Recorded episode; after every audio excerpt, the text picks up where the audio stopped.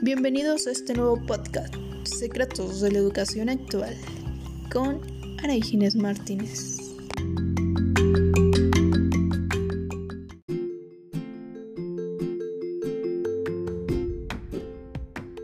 ¡Qué emoción! Ese es mi primer programa de podcast, Secretos de la Educación Actual. Hola, mi nombre es Ana Ginés Martínez y soy alumna de la Escuela Normal Experimental de San Pedro y San Pablo Tepozcolula. Espero que ustedes se encuentren muy bien desde donde me estén escuchando en esos momentos. Así que no me queda más que decirles que bienvenidos a este nuevo experimento.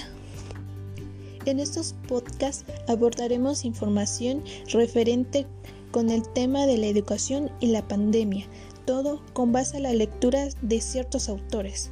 Así que comencemos.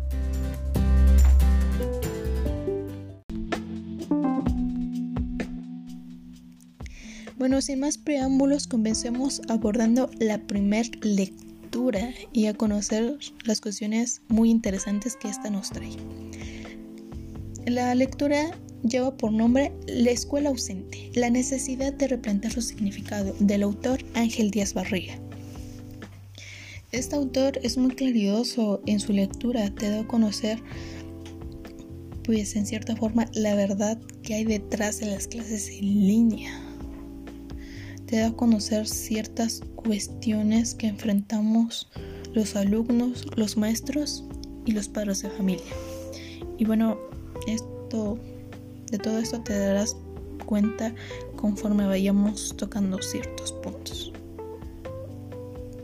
Todo esto comenzó desde la llegada de la pandemia del COVID-19.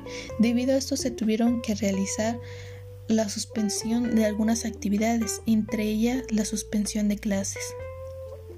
Al principio se tomó la suspensión de clases como un adelanto de vacaciones que comprendía del 23 de marzo al 16 de abril y vaya, todos nos emocionamos porque ya, ya hacían falta unas acciones después de una jornada de trabajo. Hacía falta irse a la playa, irse a convivir con la familia.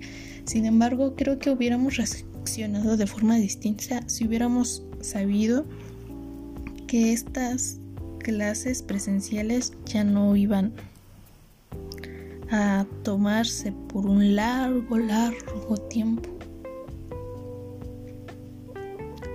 Ahora bien, creo que muchos de nosotros empezamos a extrañar el convivir con los alumnos, convivir con los maestros interactuar en la escuela. Y conforme pasaba el tiempo creo que fuimos perdiendo la esperanza de regresar a clases presenciales. Y asimismo el gobierno también comenzó a tomar otras medidas para no perder el ciclo escolar. Y la medida que implementó fueron las clases a distancia. ¿Qué quiero decir con esto? Que ya los alumnos ya tomaban clases por televisión. Pero ojo, televisión de paga. Quien no tenía televisión de paga ya no podía acceder a estas clases. De igual forma, tenían clases por medio del uso del internet. Y otra cuestión aquí, los que no tenían internet, los que no tenían celular o algún equipo de cómputo no podían acceder de igual forma a estas clases. Por eso es un poco triste saber que el gobierno no tomó en cuenta estas situaciones, no tomó en cuenta la desigualdad que hay en México y que esta desigualdad fue creciendo mucho más debido a lo de la pandemia. Muchas personas perdieron sus trabajos, las cuestiones por de salud aumentaron hubo un cambio muy radical en todo esto. Y pues para ser más específicos, pues no se analizaron las cuestiones del profesorado ni de las familias.